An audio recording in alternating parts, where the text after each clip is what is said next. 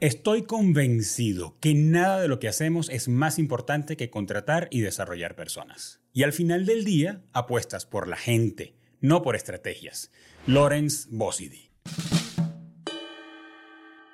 Soy Germán Alberto Abreu y estás escuchando Comunicación Activa, el podcast sobre la comunicación y su impacto en nuestra vida diaria. Quiénes somos y lo que hacemos está indivisiblemente conectado y tienen mucho peso cuando se trata de movernos en el mercado laboral. ¿Cómo construir un resumen curricular que realmente hable de mí y no me aleje de las posibilidades de trabajo? ¿Cómo impactar positivamente a un reclutador? ¿Qué debo hacer para comunicar efectivamente mis talentos y habilidades? Para hablar sobre talento humano y la comunicación personal he invitado a María Elisa Medio, o mejor conocida como Maru. Maru ha sido una apasionada por conectar con personas con un enfoque organizacional. Obtuvo su título en recursos humanos y trabajó en recursos humanos desde 2010. Entonces allí descubrió cómo el coaching estaba muy conectado con su propósito en la vida y obtuvo una maestría en coaching organizacional y gestión del cambio. Desde entonces ha estado trabajando con muchas personas y equipos en su crecimiento profesional, porque eso es lo que Maru ama hacer. Las personas son el único valor y propósito de su trabajo. Ella está convencida de que cada uno tiene un poder único de transformar sus vidas y la forma en que piensan acerca de las circunstancias. Maru tiene unos 15 años de experiencia en recursos humanos y su razón de ser y propósito personal es hacer que la gente crezca. Y eso nos encanta porque estamos haciendo este podcast para ayudar a las personas a crecer. Aquí está Maru con nosotros. Bienvenida Maru a Comunicación Activa. Muchas gracias, Germán. ¿Cómo estás? Bien, encantado de tenerte en este episodio para hablar pues de algo que no está así, es evidente, pero no lo vemos tan evidente. La comunicación y el recurso humano o la relación con los compañeros de trabajo y en la organización junto con la comunicación. Absolutamente. La comunicación es clave, es cross, nos atraviesa en todos los aspectos de la vida, incluso en el trabajo, en todo lo que tiene que ver con lo laboral desde una mirada de liderazgo, desde una mirada de candidato, de compañero de trabajo. Hay tantos aspectos, absolutamente. Y, no podemos dejarlo al azar. La comunicación, eh, hablábamos con alguien en estos días que la comunicación es algo que siempre está ocurriendo. Entonces tenemos dos maneras de abordarlo. O somos intencionales cuidándola o pues dejamos que diga de nosotros quizá lo que no queremos que digan, pero, pero la comunicación está ocurriendo. Maru, esta es mi primera pregunta, porque lo decimos en tu, en tu bio y quiero, y quiero que la gente que nos oye también te conozca más. ¿Por qué dices que las personas tienen un poder único para transformar sus vidas y cambiar su pensamiento? Me encanta, me encanta esta pregunta. ¿Por qué? Porque somos protagonistas de nuestra vida, ¿no? Y eso, mm, un poco charlar, me, encanta esta pregunta y charlar acerca de esto. Y tiene que ver con, otra pregunta que había leído que tiene que ver con el desarrollo, ¿no? Si uno pone afuera las expectativas, en el otro, en las cosas que suceden, en el tránsito, en el gobierno, en tantas cosas, al final terminamos siendo rehenes, ¿no? De, de lo que nos sucede, de las circunstancias. Entonces, tenemos tanto poder de transformarnos a nosotros mismos y de transformar la forma en la que vemos las cosas, que es fundamental también para lo que es el desarrollo laboral, ¿no? Entonces, somos los únicos que tenemos el poder a través de nuestras acciones, primero de nuestro pensamiento, del, generar conciencia, del poder tener pensamientos que vayan acordes a nuestro norte, a donde queremos. Así que somos los únicos que podemos transformar nuestras propias vidas y vidas ajenas también. O sea, si queremos también podemos eh, hacer ese esfuerzo por transformar las vidas ajenas, ¿no? No va a estar 100% en nuestras manos, pero sí sumamos un granito de arena. Así que desde ese lado considero que tenemos un superpoder de absolutamente transformar nuestras vidas. Siempre que seamos conscientes, ¿no? O sea, la, la clave es la conciencia, es decir, bueno, ¿qué quiero? ¿A dónde quiero? ¿Cuándo estoy siendo mi mejor versión, ¿no? Entonces, un poco pues aquí, aquí nos estamos metiendo rápidamente, como se ve que nos va a costar a nosotros meternos en las profundidades de la conversación.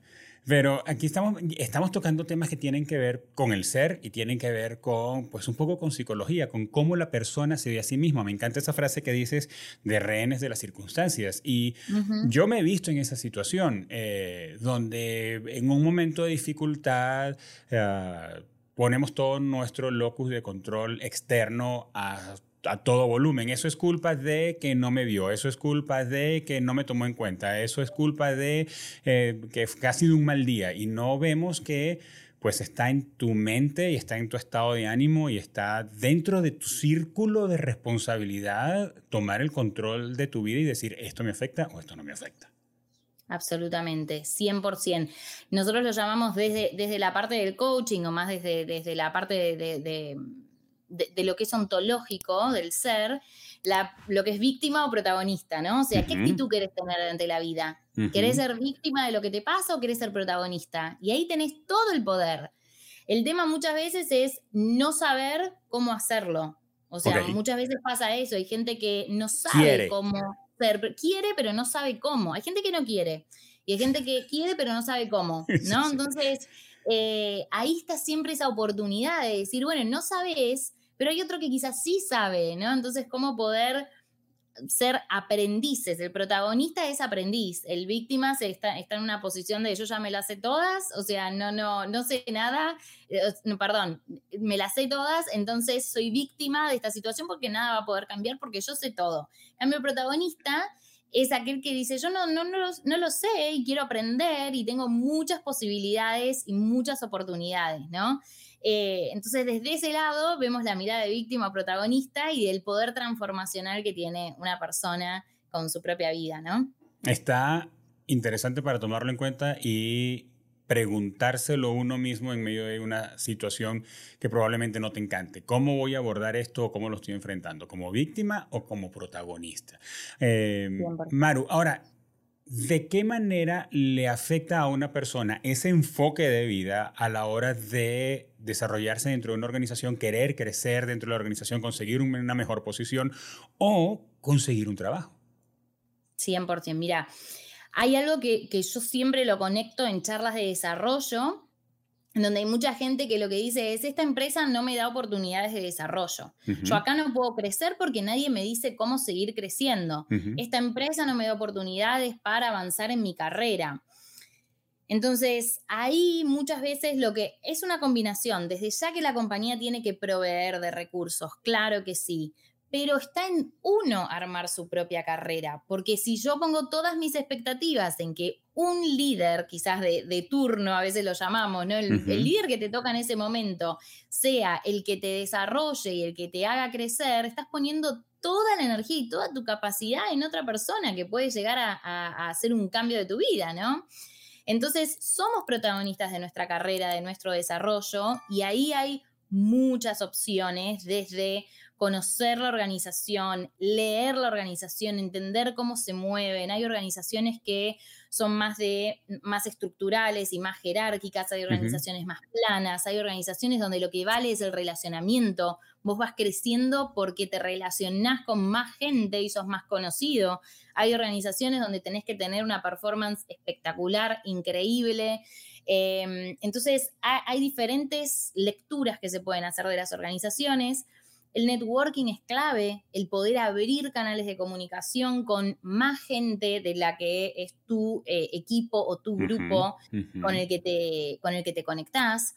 El seguir aprendiendo, obvio que la empresa tiene que proveer capacitación desde ya, claro que sí, pero si no nos dan lo que nosotros realmente queremos, los dueños de nuestro crecimiento somos nosotros mismos. Vamos a buscar esa capacitación, vamos a buscar ese conocimiento, ¿no? Entonces, eh, desde ese lado, miro la, tengo esa mirada de víctima o protagonista de decir, nuestro desarrollo está en nuestras manos.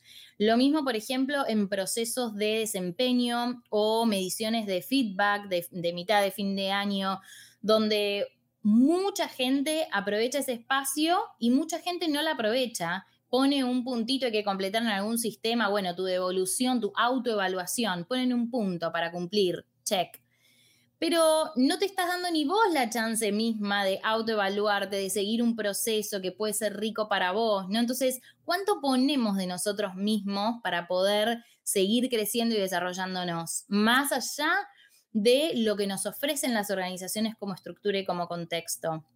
Entonces, esas son partes, sí, sí, decime. Me, haces pensar que las organizaciones tienen un objetivo y está bien y probablemente su capacitación y su programa de entrenamiento y de formación de su fuerza laboral eh, tienen una estrategia y tienen un objetivo en función de lo que ellos quieren alcanzar, pero el objetivo de cada colaborador dentro de una organización es diferente. O sea, me parece que eh, hablando de cosas que no se ven tan en la superficie, sí debería estar claro para nosotros que está en mi cancha tener mi ruta de crecimiento, no dejarlo en manos de alguien externo que decida si mejoro o no mejoro y cuáles habilidades mejoro y cuáles desarrollo. 100%. Y otra cosa que tiene que ver con la comunicación dentro de las organizaciones es poder charlar, conversar y decir a dónde queremos ir, ¿no? Porque también muchas veces nos quedamos con eso adentro esperando a que llegue esa posición, ese, esa promoción, ese aumento. Pero si nosotros no lo decimos, ¿cómo el otro va a saber también a dónde queremos llegar, no? Muchas veces nos, nos, nos tienen pensados para seguir creciendo dentro de una estructura y la empresa hace todo para que vos crezcas dentro de esa estructura, pero vos no querés eso. Entonces, comentalo, comunicalo, hablalo. Nosotros somos un combo en nuestra vida, ¿no? Somos personas, no somos solo eh, ese mini engranaje de un equipo, de una organización. Entonces, ¿qué podemos hacer también para enriquecer nuestro camino? ¿A dónde queremos apuntar? ¿A dónde queremos ir? Y siempre entablando conversaciones desde el respeto, desde la amorosidad y desde hablando de nosotros mismos, desde nuestros intereses, podemos llegar a abrir oportunidades, canales, cosas que el otro no sabía que no, no, no, nuestros jefes no siempre saben todo lo que queremos, ¿no? Entonces, em, cómo poder entablar, y mismo desde el lado del líder, o sea, del, jefe, del gerente, eh, abrir esos espacios de comunicación y preguntar, vos qué querés, a dónde apuntás, cuál es tu norte, cómo te verías en unos años. Muchas veces no sabemos lo que nos puede pasar dentro de un tiempo, ¿no? Pero eh, más o menos si tuvieses la capacidad, ¿dónde querrías ir? ¿Dónde te ves? ¿Querés seguir creciendo? ¿Querés seguir especializándote, yendo por otras áreas? Entonces tiene que ser como un ida y vuelta, esa, comunicación bidireccional, ¿no? Pero bueno, la confianza tiene que ser eh, un valor clave y primordial. Ahí está el punto. Me recuerdo a Patrick Lencioni en su libro de las cinco disfunciones de un equipo, que él hace una pirámide acerca de o sobre cuáles son las disfunciones más regulares que se consiguen dentro de los equipos de trabajo.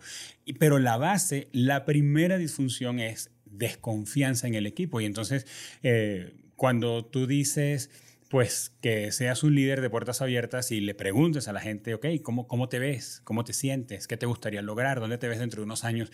Yo digo, no debe ser la excepción líderes inseguros que no quieren preguntarle eso porque no quieren saber y ojos que no ven, corazón que no siente. Y si tú me dices algo que probablemente no está de acuerdo a la ruta que yo tengo pensado o la posición que estás jugando o te ves dentro de unos años fuera de la organización y a quien se lo preguntas tiene el valor de decírtelo, híjole, eso puede ponerlo en una posición complicada. Pero también me pongo en los zapatos del colaborador que dice, no, olvídate, o sea, yo no le voy a decir a mi jefe que yo estoy esperando que lleguen mis vacaciones para no regresar o que pues no estoy a gusto con mi trabajo, me gustaría estar en otro lugar porque temen perder el trabajo. Entonces, ah, allí hay un tema de confianza crítico, Maru, entre los miembros de un equipo, independientemente del flujo en la jerarquía, eh, y de cada quien con sí mismo sabiendo el rol que está jugando y estar dispuesto a arriesgarse porque tiene una ruta personal que está dispuesto a recorrer. Absolutamente. Y esa confianza, si nosotros entendemos qué, significa confianza, es con fe, ¿no? O sea, con la confianza tiene que ver con, la fe, con la fe que tenemos en otro, en el otro. Entonces, la fe cómo se va construyendo a través de hábitos y patrones. Si nosotros somos coherentes entre lo que hacemos y lo que decimos, seguramente construyamos un patrón como líderes o como empleados o como miembros o colaboradores de equipo, de cuál es nuestro patrón de comportamiento. Y si yo siempre castigo a alguien que me dice algo que no me gusta, o si siempre tengo cierto patrón, lógicamente eso va a generar una percepción en el otro que va a hacer que no confíe o, que no, no tenga el 100% de libertad para decirme lo que siente porque yo lo voy a juzgar, porque eh, voy a hacer algo en contra de esa persona. Entonces tiene que ver mucho con el ejemplo que damos. La confianza se gana con el ejemplo, ¿no? O sea, en ambos, en ambos lados, en ambas direcciones. Definitivamente. Em, entonces, bueno, ahí, ahí un punto crítico en lo que tiene que ver con la confianza y la comunicación. Pero si nosotros somos, hay, hay, mm, hay maneras de establecer este tipo de, de, conversaciones para generar confianza, ¿no? Y siempre que hablemos desde nuestros intereses, desde nuestra mirada, desde nuestra percepción, haciendo foco en que es nuestra, nuestro punto de vista y no es la verdad absoluta, porque nadie tiene la verdad absoluta, diciendo lo que necesitamos, entendiendo que pueden haber otras miradas, preguntándole al otro qué opina sobre eso, em, creo que ahí se puede llegar a, un buen punto comunicacional y encontrar vínculos, conexiones que nos permitan seguir construyendo en esa comunicación, ¿no? Maru, tienes eh, conversaciones y sesiones con personas que coacheas y has visto a un montón de personas, trabajas con organizaciones, tienes un universo de ejemplos y de experiencias. Con base en eso, Maru, me gustaría ponerme en los zapatos de quien nos está escuchando y siente de alguna manera que está dentro de una caja que le está impidiendo crecer y quiere crecer y quiere conseguir más independientemente si es fuera de la organización donde está o dentro de la organización. Simultáneamente quiero ponerme en los zapatos de la persona que supervisa a otros y tiene el desafío de escuchar, como decíamos hace unos minutos, de escuchar a alguien que le dice y se comunica eh, buscando oportunidades. Maru, ¿cómo una persona puede comunicar mejor sus talentos y sus habilidades? Bien sea porque está consiguiendo un trabajo, porque está en una entrevista con un reclutador o porque va y se sienta en el escritorio de su jefe y le dice, mira, yo puedo lograr más de lo que estoy haciendo ahora. Quiero decirte que me gusta aquel rol que está disponible o que está en aquel área porque mis habilidades y mis talentos se conectan mejor con eso. ¿Cómo una persona puede comunicarlo sin que, no sé, tú corrígeme, Maru, pero sin que luzca ambicioso, eh, malamente ambicioso o sin que quiera decir que está disgusto donde está? Eh, ¿Cómo hacerlo eficientemente? Es una gran pregunta. Y yo ahí primero me voy un pasito atrás, que quizás vos ya ahí lo planteaste, pero el conocer nuestro norte, el autoconocimiento es clave. Conocer a dónde apuntamos, qué queremos, cuáles son nuestras habilidades, qué puntos tenemos para seguir mejorando y qué oportunidades de crecimiento tenemos. Esas son claves fundamentales para encuadrar cualquier punto de conversación y es el, punto de partida, ¿no? Es el punto de inicio. Entonces, siempre tenemos que tener muy en claro a dónde apuntar, porque así tenemos un norte, pero si no, cualquier camino nos puede llegar, no, no nos deja bien, ¿no? o sea, es como Alicia en el País de las Maravillas. Em, cualquier camino nos podría dejar bien. Entonces, primero conocer nuestro norte. Entender ¿para qué necesitamos ese norte? ¿En qué nos puede llegar a favorecer? ¿En qué nos puede llegar a seguir desarrollando? ¿Cuál es nuestro deseo con respecto a ese norte? Y poder encarar conversaciones, o sea, hay, dos vías. Una es a través de la búsqueda de empleo, si es que necesitamos encarar un empleo nuevo, o un crecimiento dentro de las organizaciones, ¿no? Porque ahí ya son como dos escenarios distintos. Sí. El de, el de el crecimiento dentro de las organizaciones eh, la verdad es que e, es, sencillo en la medida que existe esta confianza, pero mm. es el, sentarte y decir, yo hoy necesito esto, ¿no? Y muchas veces también nosotros tenemos como dos columnas en el cerebro, la columna derecha y la columna izquierda. La derecha es lo que hablamos, la izquierda es muchas veces lo que nos queda ahí, que no lo decimos, pero lo seguimos pensando, ¿no? Ahí si le digo y si no le digo, y, qué, va, qué va a pensar, porque va a empezar a pensar como el otro día. Bueno, bajar un poco esa columna izquierda en el sentido de decir, mira, yo en mi columna izquierda o en, mis pensamientos creo que esto quizás mm, o pienso que no te va a gustar, pero necesito decírtelo, quizás sí te gusta, quizás, o sea, cambiar un poco las percepciones y sacarnos esas cosas internas de la columna izquierda, porque a veces son nuestras mismas percepciones que nos limitan. Entonces, yo lo veo desde el lado de sentarnos, hablar, conversar desde una mirada muy personal, aceptar la vulnerabilidad, abrirnos eh, y poder conversar y entender y contar nuestro para qué, para qué queremos crecer, para darle un mejor, un mejor bienestar a tu familia, para vos crecer profesionalmente. Uno no tiene tampoco que estar dando explicaciones de por qué quiere crecer, porque todo el mundo está en su derecho. Si, nos, si trabajamos duro para eso, si nos rompemos el alma para eso, todo el mundo está en su derecho para, de, poder crecer, ¿no? Entonces, cambiar un poco la perspectiva de que no lo estamos haciendo desde una mirada de eh, buscamos ese, ese acompañamiento, esa lágrima, que el otro llore con nosotros, porque no, ni mucho menos. No hay que dar eh, explicaciones en ese sentido. Sí contar el para qué, para que el otro te pueda entender, pueda entender tu mirada, para que te pueda acompañar en ese camino. Y eso del acompañar es otro de los temas claves. O sea, si, si nosotros planteamos que queremos crecer dentro de una organización, podemos pedir ayuda también. Y en esa comunicación y en esa conversación, pedirle ayuda al otro y decirle, ¿me ayudas a seguir creciendo? Subirlo a bordo, hacerlo parte de tu proceso. Exactamente, hacerlo parte del proceso. Muchas veces, muchas veces, yo he tenido casos personales, o sea, en mi vida, en donde me daba mucha cosa decir que me quería ir a otra organización, me había llegado una propuesta laboral y me daba mucha cosa decirle a la jefa que tenía en ese momento. Y dije, voy a hacer la parte para que no se sienta que yo ya tomé la decisión y que me quiero ir. Entonces le dije, mira, me llegó esta propuesta. Para mí es mejor en esto, en esto y en esto. No estoy tan convencida en esto y en esto. ¿Vos qué pensás? ¿Qué es lo que más me conviene a mí? Lo tomo, te, tomo de referente, te tomo de, la experta porque vos tenés más experiencia, porque tenés más años. ¿Qué, pensás?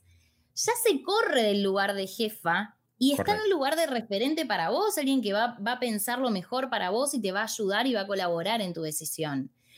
Entonces, muchas veces ubicar en, situaciones distintas y sacarle el dramatismo y colocarnos en diferentes lugares hace que la conversación fluya de una manera distinta, ¿no? Eso con respecto a cómo, cómo entablar una conversación más de, desarrollo.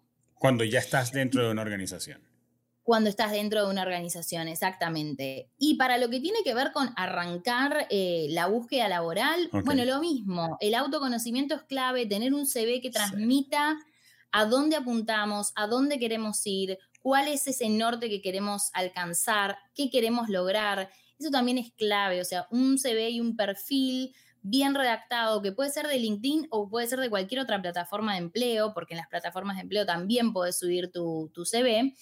Entonces, eso también es importante, poder contar nuestra historia, poner quiénes somos, qué queremos, cuáles son nuestros valores, cuáles son nuestros negociables, nuestros no negociables, ¿no? Eso también habla mucho de quiénes somos y ayuda a ese, a esa, a ese trabajo futuro, ¿no? A esa ilusión de, futuro trabajo. Así que ahí este, la puntita desde lo que es el CV y eh, arrancar una, nueva, una búsqueda de un nuevo trabajo. Sí, y hago énfasis en lo del autoconocimiento. Lo hablamos hace un par de preguntas atrás y ahora lo traes de nuevo, es súper importante como primer paso. Y probablemente en alguna conversación ya de quien nos está escuchando de manera privada con Maru pueden, pueden revisarlo, pero ahí hay preguntas, preguntas que hay que hacerse eh, acerca de qué quiero lograr, cuándo lo quiero lograr, con base en qué estoy satisfecho con lo que estoy haciendo, me gustaría estar haciendo otra cosa, estoy funcionando dentro de mis talentos y mis habilidades, eh, etcétera. Un montón de preguntas que ayudan a definir el norte, ¿no? No es un asunto mm, tan sencillo y que además corremos el riesgo de que cuando empezamos a hacernos esas preguntas no nos gusten las respuestas, porque nos conocemos menos de lo que creemos hasta que empezamos a hacernos preguntas críticas. 100%. Maru, pero hablaste del currículum, del, resumen curricular, y eso es algo que me produce mucha curiosidad porque, pues, yo creo que la mayoría de, lo que de quienes nos están escuchando han pasado por allí o han pasado por leer resúmenes curriculares de otros para tomar decisiones o se han visto frente al monitor y se preguntan, ¿esto lo pongo o no lo pongo? Y en la medida en que tenemos más años, eh, empezamos a decir, ok, ¿Qué no pongo? O sea, ¿qué ya no pongo? Porque ya no, ya, o, están, o no se conectan eh, porque pues no tienen nada que ver con la posición que estoy jugando, con el rol que estoy jugando, este, o porque ya es un asunto que no es relevante. Pero a mí lo que me apura del, del resumen curricular, Maru, es que creo que somos tentados o estamos tentados a tomar decisiones a partir de un papel que que a la larga siento que dice poco, al menos en el formato tradicional que conocemos el resumen, eh, resumen curricular, que además hay un montón de templates que ya casi que vienen, vienen prellenos solamente para que pongas el año y el nombre de la escuela. ¿Cuál es tu consejo con respecto a hacer un resumen curricular para conseguir un trabajo? Mira, es, una pregunta súper interesante que abunda, abunda muchísimo, porque es verdad, y hoy en día hasta muchas veces tenemos em, no solo reclutadores, sino inteligencia artificial aplicada al proceso de reclutamiento, ¿no? Entonces, mi CV pasa por un filtro de inteligencia artificial, por un robot. Em, entonces, para mí hay dos, dos partes muy, muy claves. La primera, para lo que tiene que ver con reclutadores y que te conozcan más, tiene que ver con armar una buena bio, o sea, una buena descripción tu perfil, donde puedas contar todo lo que no contás en la estructura de educación, de experiencia académica, de experiencia laboral y demás, ¿no?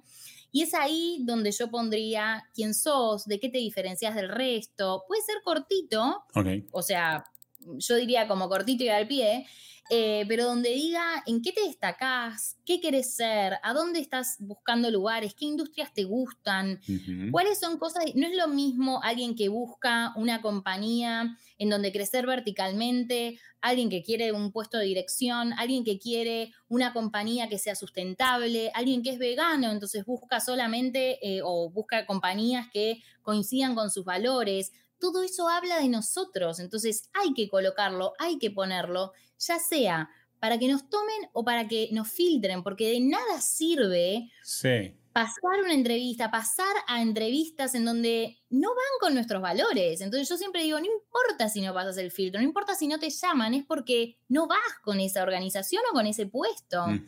Uno tiene que apuntar a lo que realmente quiere, ¿no? Entonces, esa bio me parece súper interesante para poder demostrar, más allá de la foto que tenemos, de la foto de nuestra experiencia y de nuestra vida laboral, quiénes somos, hacernos un poquito más distintivos, ¿no? Em, hay gente que tiene familia, que valora la flexibilidad horaria, que quiere un trabajo remoto, que tantas cosas que para mí hay que, eso hay que ponerlo en el CV. Aunque nos haga de filtro en algunas, eh, en algunas búsquedas, es preferible buscar lo que queremos. Si eso es más, si eso es un no negociable, si no es un no negociable, no lo pongas, ¿no? Obviamente porque no, no va a formar parte de esa toma de decisión o no va a ser un factor fundamental para la toma de decisión. Pero lo que sí es no negociable, colocarlo, definitivamente. Ahora, ¿tú y después, por otro lado, sí, perdón. Dime, dime, dime, dime. No, por otro lado, esto de la inteligencia artificial, hay que, hay que colocar palabras claves. O sea, las palabras claves tienen que ver con procesos, proyectos, tareas, sistemas que hayas utilizado, porque si ahí tenemos la inteligencia artificial haciendo un chequeo de nuestros CVs, va, va, a agarrar palabras, va a agarrar palabras claves. Entonces, muchas veces es colocar, ver la descripción de puesto que se está buscando, si es que estamos aplicando a, alguna posición en particular, y si no, genéricas, no pasa nada, pero palabras claves que vayan con tu rol, con tu conocimiento, con tu know-how o con las posiciones a las que desees aplicar, ¿no? Eso también para, más que nada, la inteligencia artificial y los robots que eh, van por otro lado, más allá de la persona que va a estar reclutando. Interesante. No había tomado en cuenta el tema de la inteligencia artificial como un primer filtro o uno de los filtros. Maru, eh, según tu experiencia reclutando también, pero conectados con las tendencias hoy que son diferentes hace, hace muchos años, donde probablemente el reclutador se iba directamente a en qué universidad estudió, cuántos años de experiencia tiene.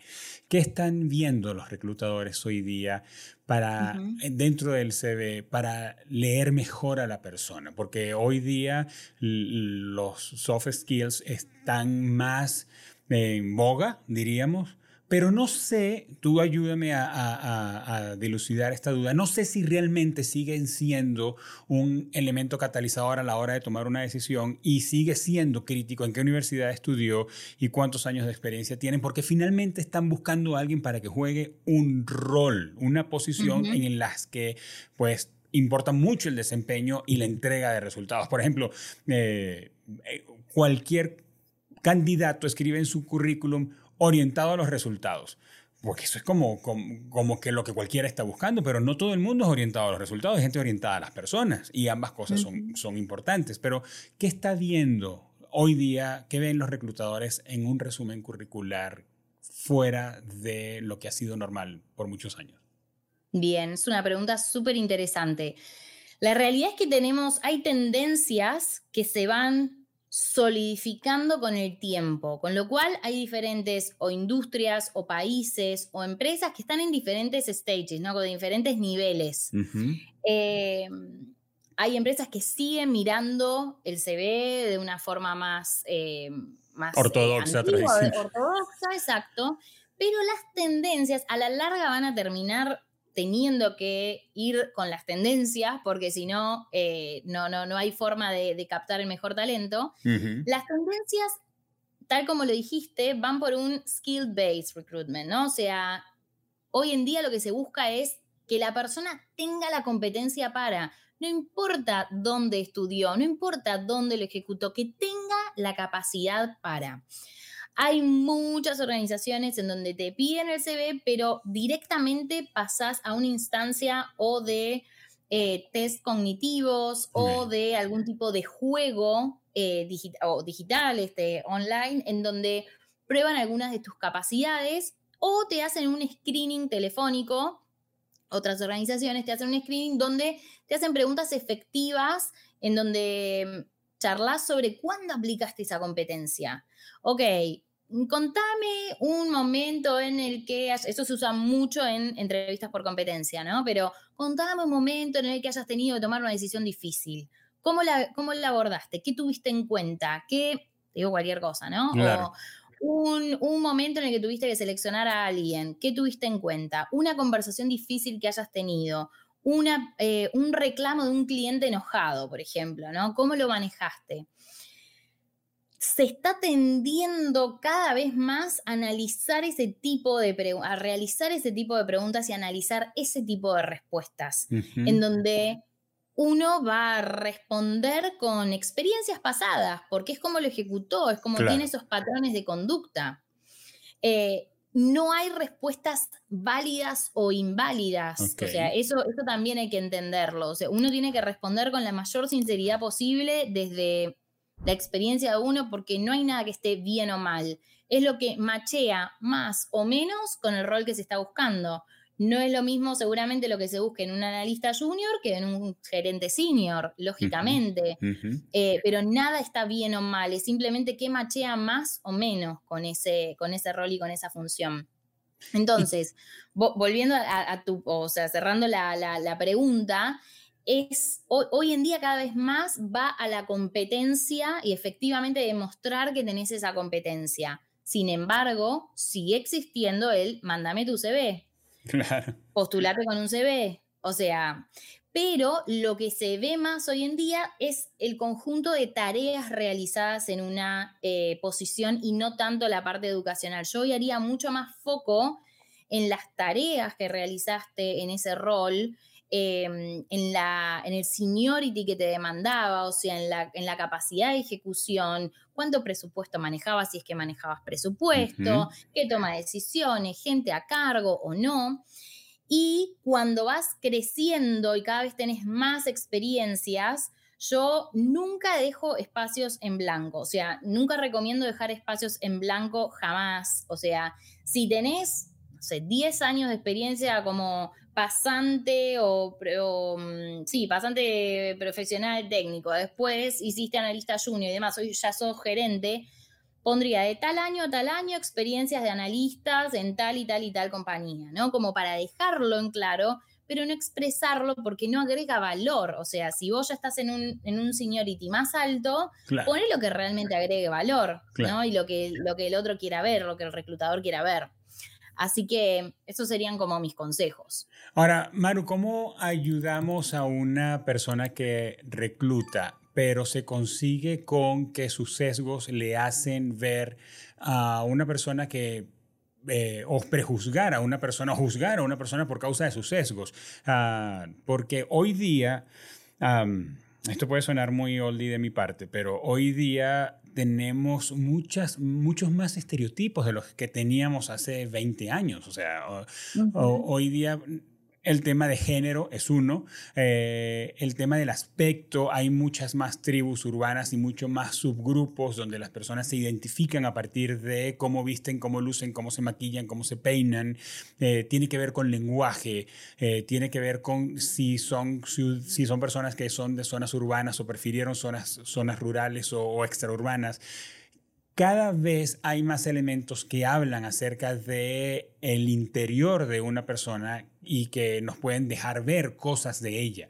Pero cuando nos enfrentamos a una entrevista, podemos calificar mal a una persona por causa de nuestros sesgos o de nuestros prejuicios.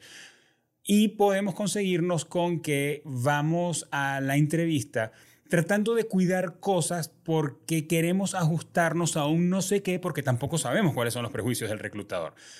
Pensando en el reclutador o poniéndonos en el zapato de esa persona que damos como premisa básica está procurando capturar el mejor talento. ¿Cómo poner de lado sus sesgos? es muy difícil, no es algo fácil. Todos tenemos unos lentes en nuestra vida con la que miramos la vida. Entonces es difícil, no es algo fácil. Pero ¿qué tenemos? ¿Cuál es mi mirada o mi consejo? O sea, desde, desde mi mirada, yo, y esto es muy mío, yo amo conocer gente, independientemente de cómo se vista, género, esto, lo otro. Hay cosas previas que podemos llegar a tomar como mejores prácticas de algunos países, por ejemplo, acá en Estados Unidos, en tu CV no tenés que poner ni género, ni foto, ni nada, ni dónde vivís, ni nada. O sea, porque lo que interesa es, por, temas de no discriminación, lo que interesa es tu experiencia y tu capacidad. Eh, entonces, ese es un primer filtro, ¿no? De decir, bueno, no, no interesa qué género, o sea, evitar leer cualquier cosa que tenga que ver con género, dónde vive y demás, ¿no? Es una actitud, es, es tomar una actitud de voy a valorar a la persona, quiero ver qué trae esta persona para ofrecer.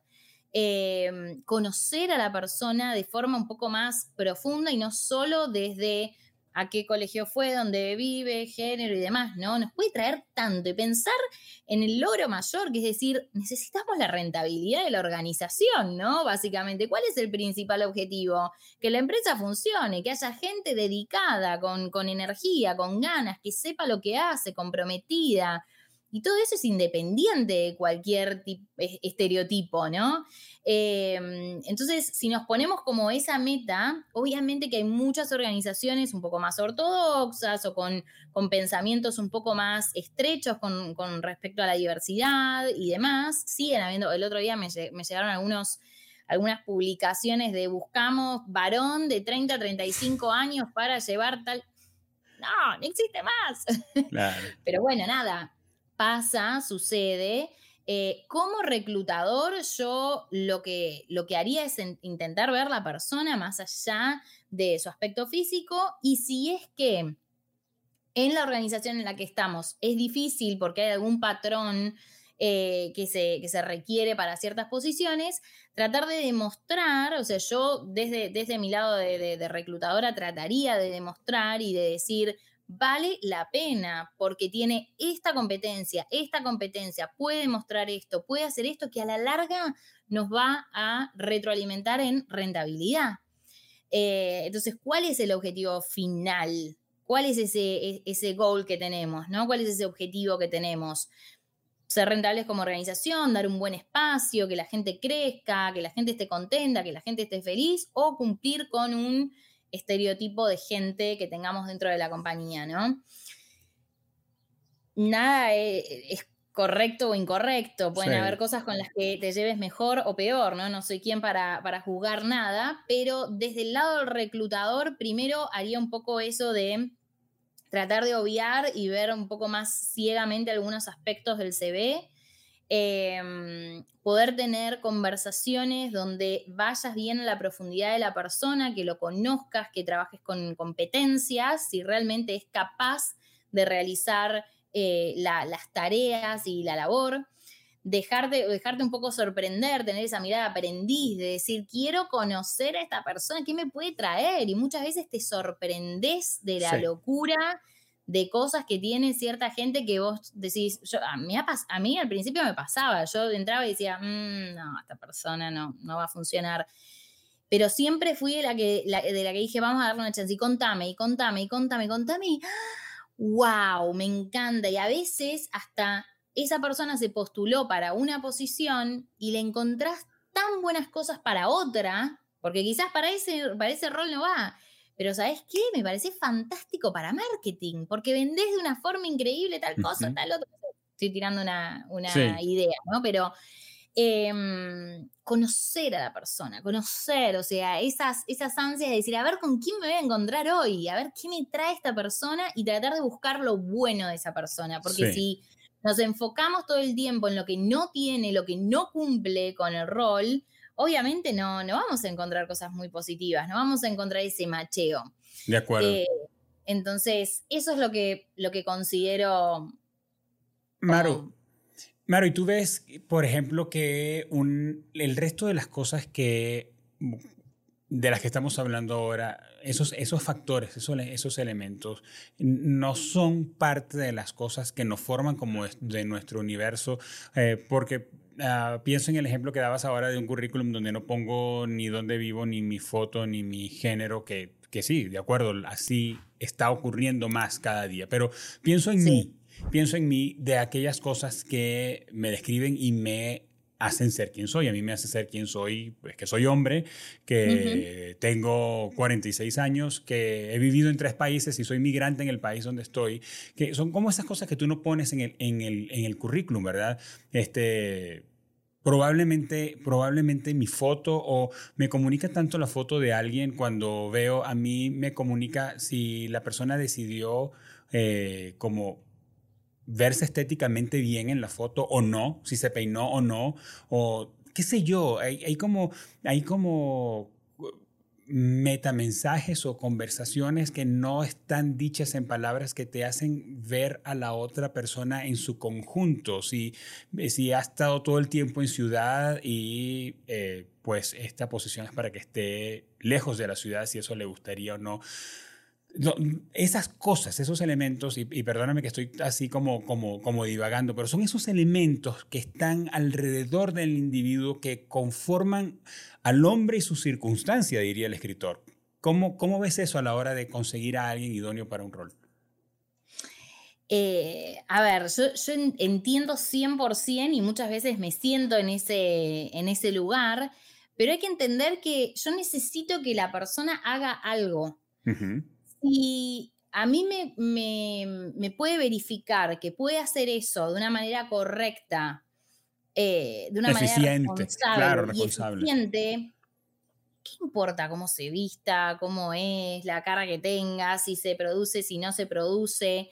Ahora, si el que no se produzca o que esté desprolijo o que llegue tarde a una reunión, eso ya te da la pauta de patrones de conducta que tienen que ver con las competencias. Entonces, yo siempre hago foco en esas competencias. Quizás, muchas veces, esto que vos decís de que tenés 46 años, que sos hombre, que demás, van a son, eh, o sea, son eh, inputs para comportamientos que vos tengas que te vengan en competencias, pero no son la clave. Yo lo que quiero es la competencia. Es que vos lo hagas de cierta forma, con respeto, con cordialidad, con responsabilidad, con compromiso. Independientemente, no, me importa si sos rubio, morocho, si está bien peinado, si no.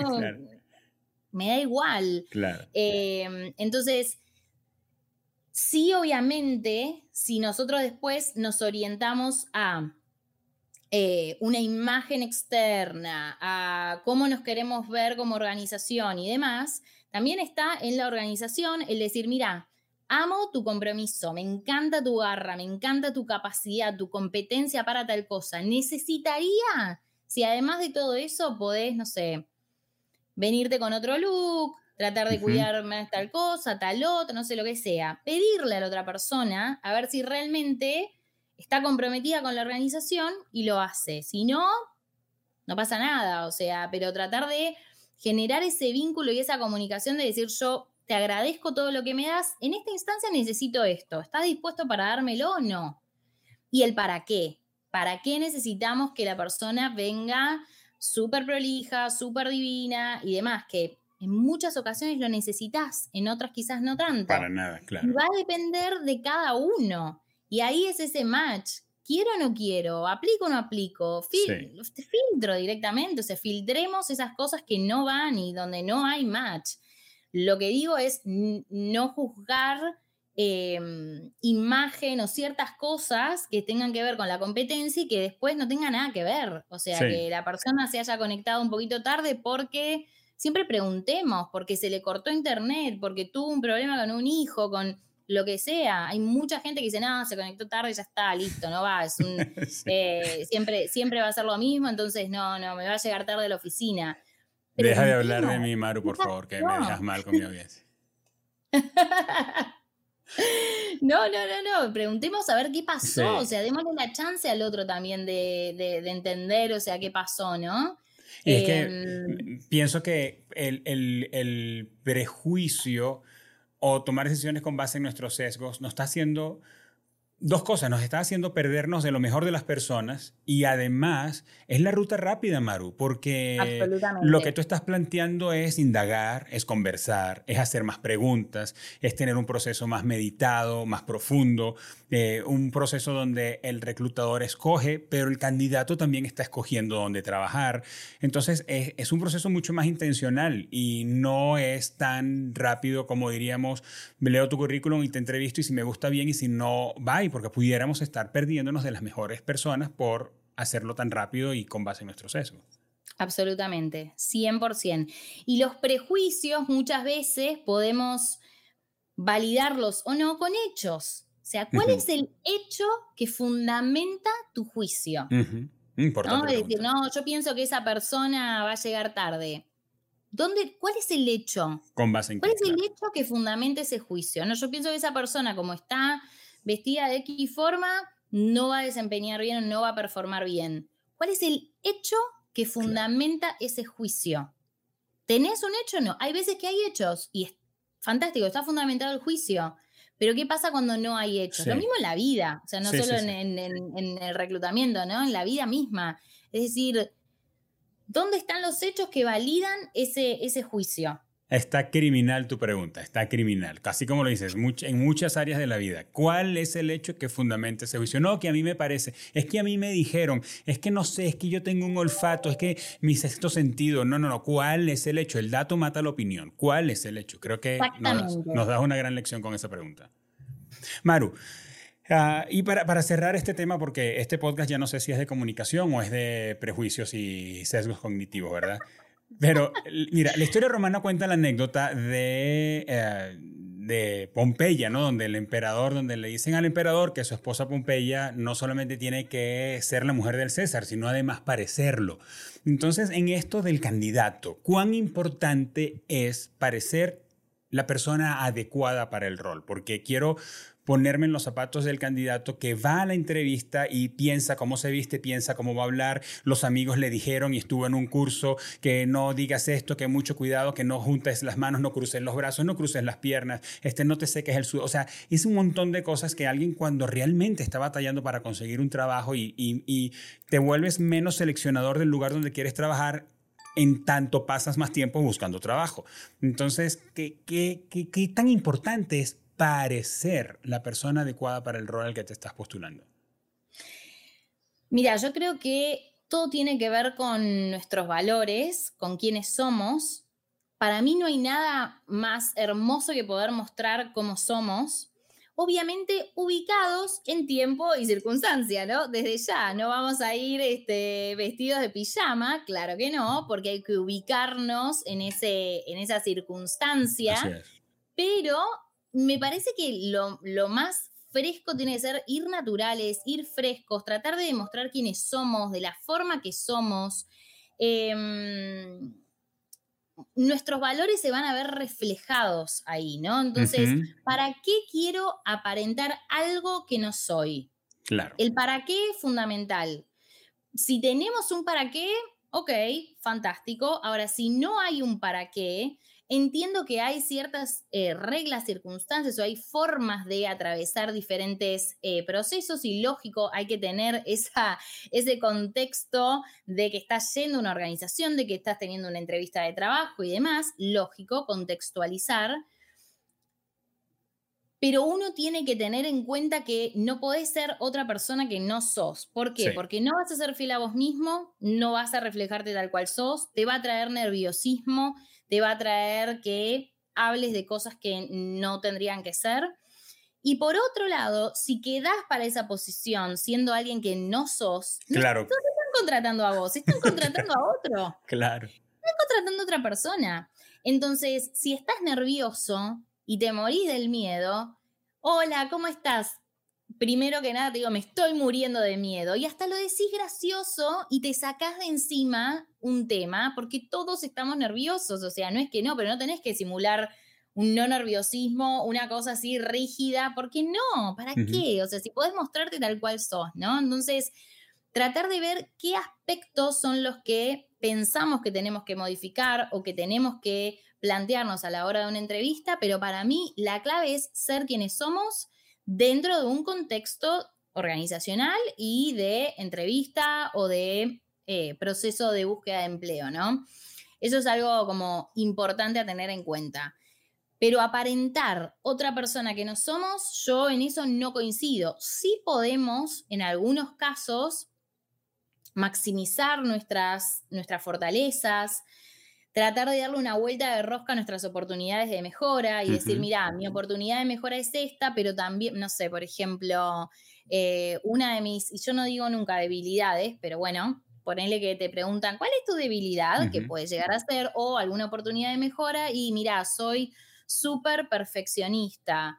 Eh, quiero que todo salga bien, pero ese también es mi motor para todo lo que La hago. excelencia, claro darle una vueltita de rosca a esas eh, oportunidades de mejora y vos ahí no estás dejando de ser quien sos, solo lo decís de una forma distinta que te venda un poquito más, ¿no? O sea, esas son las cosas en donde yo digo, sí, son tricks que, sí haría, ¿no? O sea, de decir, bueno, cómo maximizar algunas, algunas algunos temas, cómo hablar de ciertos proyectos, logros que tengas de una forma un poco más sólida y concreta, pero no aparentaría ser alguien que no soy. Importante. O sea, por eso no.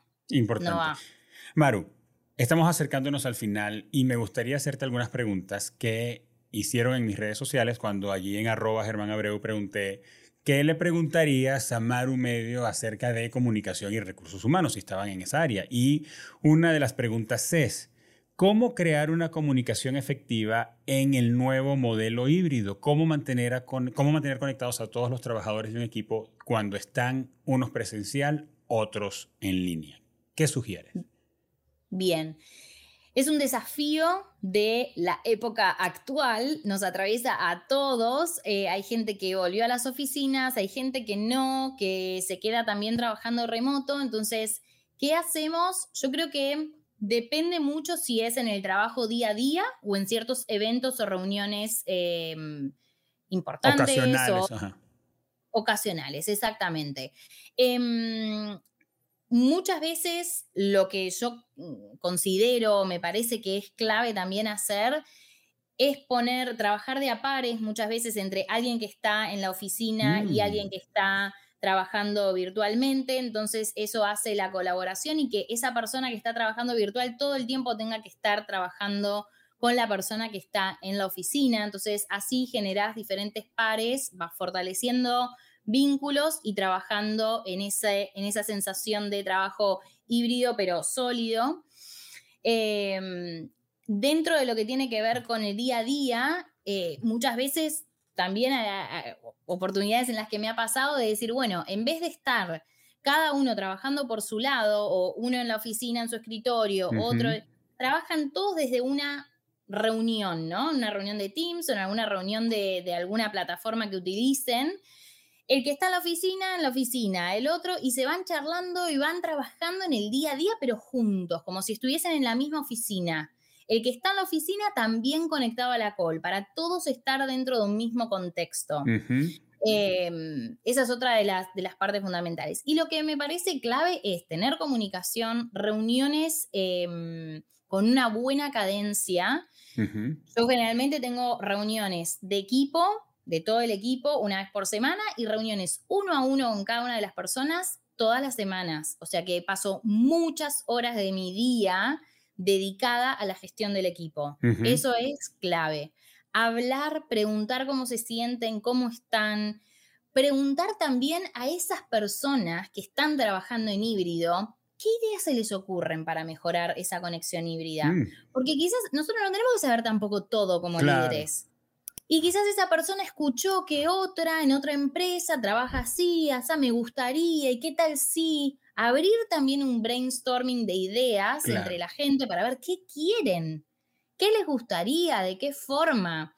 Muchas veces nosotros con la mejor voluntad del universo como líder, uno propone cosas o establece formas, pero que a la gente no les termina de cerrar no les termina de gustar.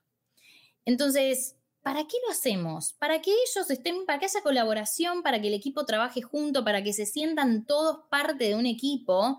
¿Qué quieren? ¿Qué quiere esa gente, no?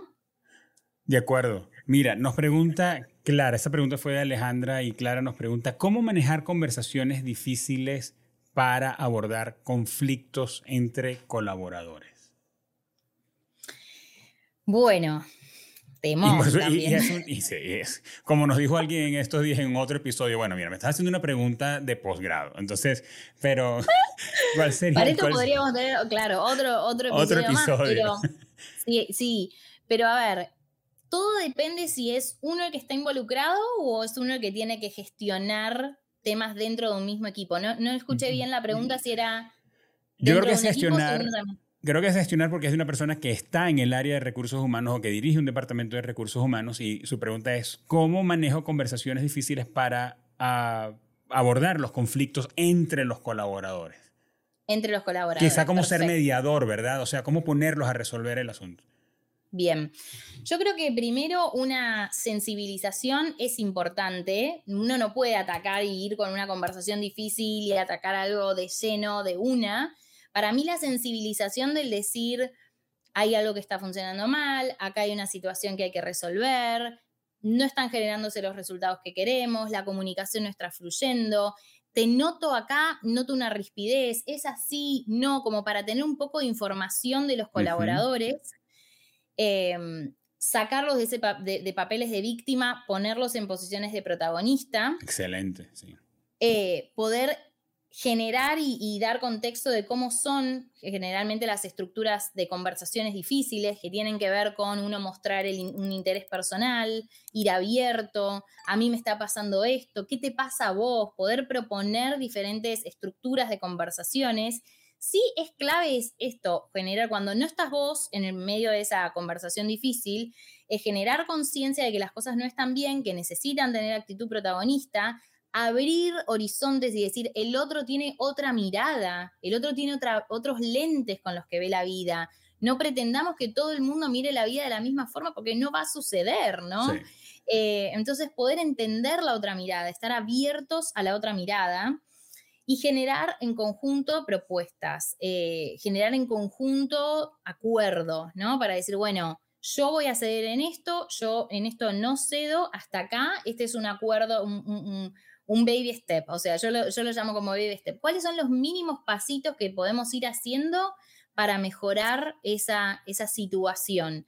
Todo depende de cada caso, son, cada caso es un mundo, ¿no? Claro. Pero creo que la, la sensibilización, el generar conciencia, el, el empezar de a poco es clave, pero sí o sí, para mí es sentar a las partes para que puedan conversar de una manera sana, de una manera Em, en la que estén abiertos a escuchar otras miradas y otras posiciones.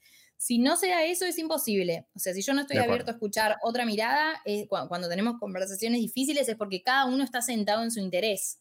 De acuerdo. Eh, y cuando no hay ganas de ceder, cuando no hay ganas de mirar la otra, la otra mirada, es, es imposible. Entonces, por eso siempre hay una sensibilización previa para prepararlos y después poder gestionar esa conversación difícil. Em, hay estructuras, hay formas de llevar estas conversaciones difíciles y a veces es, eso, es ir haciendo pequeños pasos hasta llegar al mejor punto posible. No siempre se puede, no siempre se puede ser amigo del otro, no siempre podemos tener las relaciones mágicas, increíbles. La base es respetarnos, que nada em, vaya en contra del respeto, falle el respeto o haga que la convivencia se torne algo pesado, malo, feo, agresivo. Esa, es la función principal, ¿no? Podemos no estar de acuerdo en todo, pero podemos disfrutar nuestro trabajo y lograr grandes cosas juntos como equipo. No hace falta estar de acuerdo en todo. Maru, eh, estoy sumamente agradecido por este tiempo que nos hemos dado para platicar sobre recursos humanos y comunicación. ¿Qué estás leyendo, escuchando o viendo que nos puedas recomendar? Por supuesto que sí. Estoy justo con un libro que se llama em, Fair Advantage, que es como un poco la, la mirada de cómo, cómo podemos encontrar eso único que tenemos en nosotros mismos. Es de Silvi Disgusto, yo después te lo paso si, si lo necesitas, si lo querés, pero tiene que ver un poco con eso, ¿no? Sigo, sigo leyendo siempre para aportar un poco más a, a mis coaches y demás en esa ventaja competitiva, es decir, ¿en qué nos diferenciamos? ¿cómo encuentro esa cosa distinta mía? ¿no? Yo muchas veces le digo, para el CV, para entrevistas o para, para seguir creciendo. ¿En qué te diferencias? Es una de las primeras preguntas que, hago para el autoconocimiento. ¿En qué te diferencias? O sea, ¿cómo poder identificar eso que nos hace únicos? ¿no? Así que estoy leyendo ese libro que me parece súper interesante. Eh, así que siempre sigo como leyendo un poco más e instruyéndome para, para dar lo mejor. Así que The Fair Advantage, así que después te lo paso. Genial, compártenoslo para nosotros colocarlo en, el, en el, la descripción de este episodio y que las personas que nos estén escuchando puedan entonces acceder al contenido que nos estás recomendando. Y para conectarnos contigo, Maru, ¿qué hay que hacer? Para conectarse conmigo, eh, tengo mis redes sociales, obviamente las vamos a dejar ahí. Yo tengo mi Instagram en donde eh, subo la mayor cantidad de, videos, de contenido, genero con la comunidad un cierto ida y vuelta, con, conversamos y demás, que es arroba marumediocoach. Em, tengo mi página web que es www.marumediocarriercoach.com también, en donde ahí están todos los, los, planes de sesiones y demás. Y obviamente por mi red de LinkedIn, quien quiera eh, me puede encontrar por Maru Medio. Así que bienvenidos a, la comunidad y a conversar. Siempre voy a estar abierta a, conversar, a conocer gente, que es lo que me encanta, me fascina conocer gente. Así que desde el reclutamiento y desde cualquier espacio, eh, bienvenido sea, claro que sí. Maru, quién eres y lo que haces engrandece la comunicación y te agradezco por darnos esta oportunidad de platicar sobre eso. Muchísimas gracias a vos por darme la oportunidad de estar acá, por conectar, así que muchísimas gracias, me sentí súper cómoda, gracias de nuevo. Igual nosotros. Gracias, Maru. Y amigos, si ustedes quieren conocer más de Maru Medio, quieren ponerse en contacto con ella, pues vayan a la descripción de este episodio y ahí se van a conseguir con los links que Maru nos acaba de mencionar, además del libro que nos acaba de mencionar, porque yo estoy seguro que tú quieres continuar en tu camino de crecimiento para convertirte en mejor persona, mejor profesional. Y además, allí puedes hacerle las preguntas a Maru que se te ocurrieron mientras escuchabas este episodio, porque quizás tú dices, oye, Germán no le preguntó a Maru esta pregunta que era evidente pues mm, probablemente no se me ocurrió y escríbele a Maru a través de sus redes sociales y dile, mira, me quedé pendiente con esta duda durante la conversación en el podcast. Amigos, y pues gracias a ustedes por acompañarnos y escucharnos en este episodio como creo con firmeza Hoy, hoy tú puedes hacer algo para mejorar tu comunicación. Hoy hablamos acerca de, o en este episodio hablamos acerca de cómo mejorar en tu comunicación para conseguir un mejor eh, trabajo o para conseguir un trabajo, cómo ser un mejor reclutador, cómo juzgar menos o cómo tener control de nuestros prejuicios para obtener lo mejor de las personas y tener a las mejores personas a bordo. Y ves, se trata de comunicación, porque hoy tú puedes hacer y dar pasos que hagan que tu comunicación mejore. Y si pensaste en alguien, porque tú sabes de alguien que está buscando trabajo o alguien que no está a gusto en, en la posición, en el rol que está jugando, pues envíen este episodio y dile, oye, escuché esta conversación en comunicación activa con Maru Medio y te recomiendo que la sigas a ella en sus redes sociales y que escuches este episodio. Así que ve allí al botón en tu plataforma de podcast, del botón de compartir, envíaselo y dile que te acordaste de él cuando o de ella cuando escuchaste este contenido. En Queremos ayudarte a construir una experiencia de comunicación extraordinaria. ¿Tú quieres cambiar lo que tus clientes dicen de ti? ¿Quieres conectarte efectivamente con tu audiencia? O mejor dicho, o dicho de otra manera, ¿tú quieres que tus clientes potenciales sepan que existes? Entonces anda a la descripción de este episodio, haz clic en la palabra conversemos y agenda una conversación conmigo completamente gratis y vamos a explorar las posibilidades que tienes. Este podcast es una producción original de Kipus y es posible gracias al compromiso y al profesionalismo de Mariana Moreno, que hace un gran trabajo en la producción, de Eva Daniela Abreu en la coordinación de redes sociales y de Óscar Osorio en la edición y postproducción del audio y del video. Nos escuchamos y nos vemos en un siguiente episodio.